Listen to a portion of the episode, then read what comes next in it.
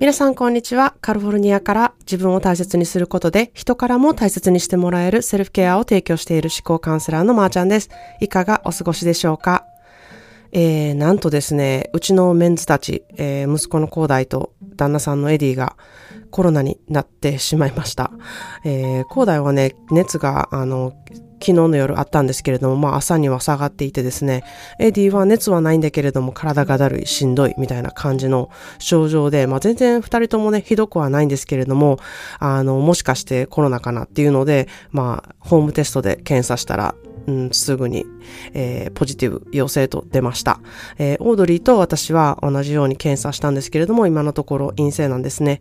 まあ、アメリカはマスクももうしなくてよくなってですね、みんな周りでもう次々とコロナになっているんですね。学校でも本当に休んでいる子供が増えまして、毎日電話で、えー、クラスの一人の誰々が、あ誰々とは言ってないんですけれども、クラスの中でコロナになった人がいたので注意してくださいみたいな、あの、学校からのメモが、えー、メモの電話がよくね、かかってくるんですけれども、まあ、まあそんな状態でですね、もうコロナと共に生きていくっていう感じがね、すごくしています。えー、感染したら、まあ学校や会社に電話して、えー、連絡してね、陰性になるまで自宅からリモートワークをしたり、リモートスクールをするっていう状態。で、風邪を吹いた時とね、同じような感じで、まあ、同じような対応をするっていうことですね。まあ、ただコロナは、まあ、ちょっと普通の風邪と違ってすごく移りやすいので、まあ、あの、コロナチェックをね、頻繁に自宅ですることと陰性になるまで外を出歩かないっていうことが、まあ、私なりに、あの、大事かなって、それがマナーかなっていうふうに思っています。で、まあ、あの、それぞれね、持病を持っている方とか、そういう方もいるので、うん、あの、注意して行動するっていうことはすごく大事かなっていうふうにも思います。えー、アメリカでは無料でコロナ検査ができるホームテストがね、いただけるんですね。で、近くの薬局でもドライブスルーでできる無料のチェックもあるので、みんなそれぞれね、あの、常にチェックすることっていうことが大事かなっていうふうに思ってます。何より、あの、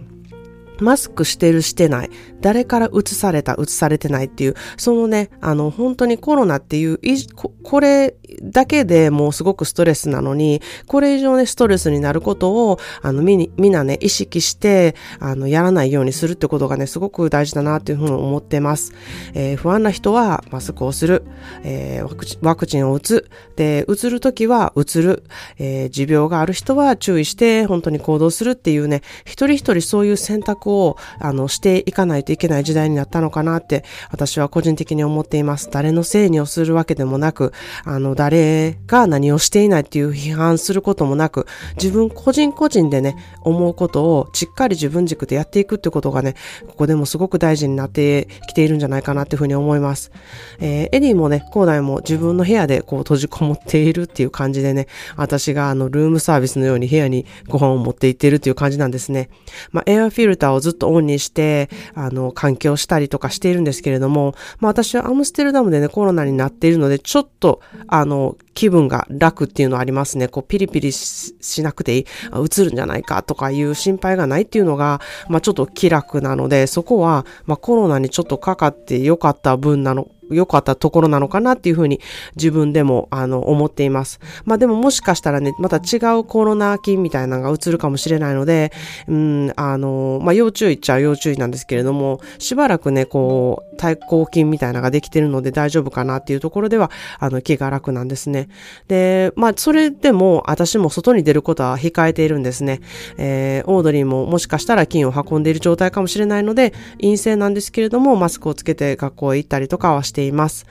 で、もしね、コロナ禍の中でね、すごくコロナに対して不安になったり、うん、どうしたらいいんだみたいな感じで思っていたりとかですね、日本内での流れてるニュースにどう思うのかっていうふうに思ってる方、まあちょっと私は日本内で流れてるニュースっていうのはよく知らないんですけれども、えー、そういう方にね、カリフォルニアはこんな感じのコロナとの付き合いですよっていう情報をね、あの今日はちょっとお伝えしたいなと思って、えー、お伝えしてみました。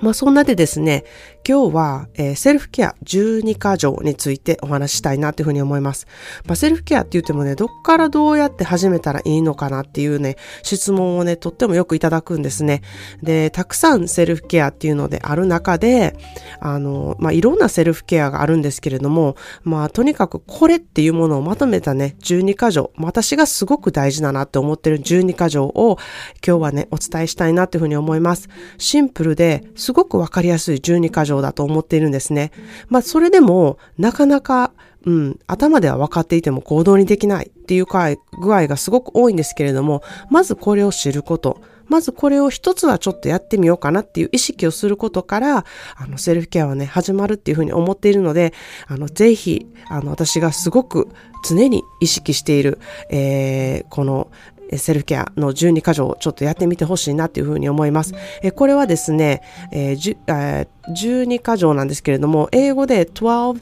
Self-Care Reminders っていうものを私の言葉で訳したものです。では、まず1 If it feels wrong, don't do it 心の奥底でこれは嫌だなと思ったらしないこと。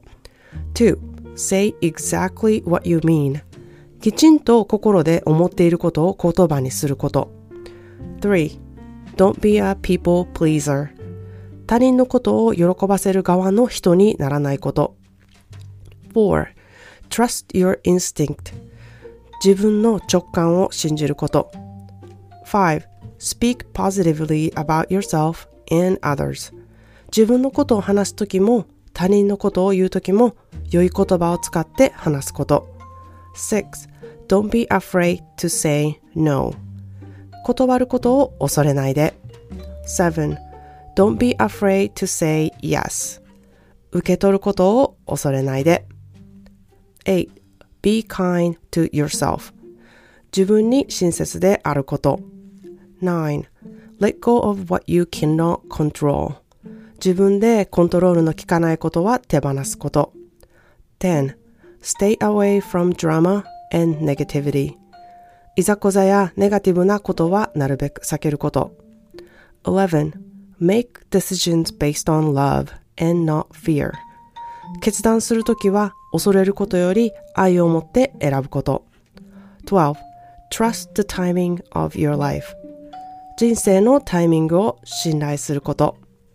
私の3ヶ月のセルフケア講座ではこの12箇条を徹底して生活に取り入れる思考になるようにガイドしているんですね。まあ今受けてくださっている方はこれを聞いて、あ、なるほどなっていうふうにね、うなずいていただけると思います。自分でできる限りのことをすることがまず大切なんですね。そしてそれをガイドする方がいると、より自分の思考癖を知って、この12箇条を取り入れることで自分のすでに持っているね、魅力を活かすことができるっていうふうに私は思ってガイドさせていただいてています。この12箇条、印刷して貼れるように、もしくは、えー、スクショして携帯で保存できるように、あのー、なるようなものを作っているので、もし欲しい方は、公式 LINE にて12箇条欲しいですと送ってくださると、プレゼントいたします。概要欄から送ってください。それでは今日も聞いてくださってありがとうございます。ソーシャルメディアで私のポッドキャストをシェアしていただけることで、いろんな人のセルフケアの意識が高くなり、心が満足いく方が、あの、増えると思っています。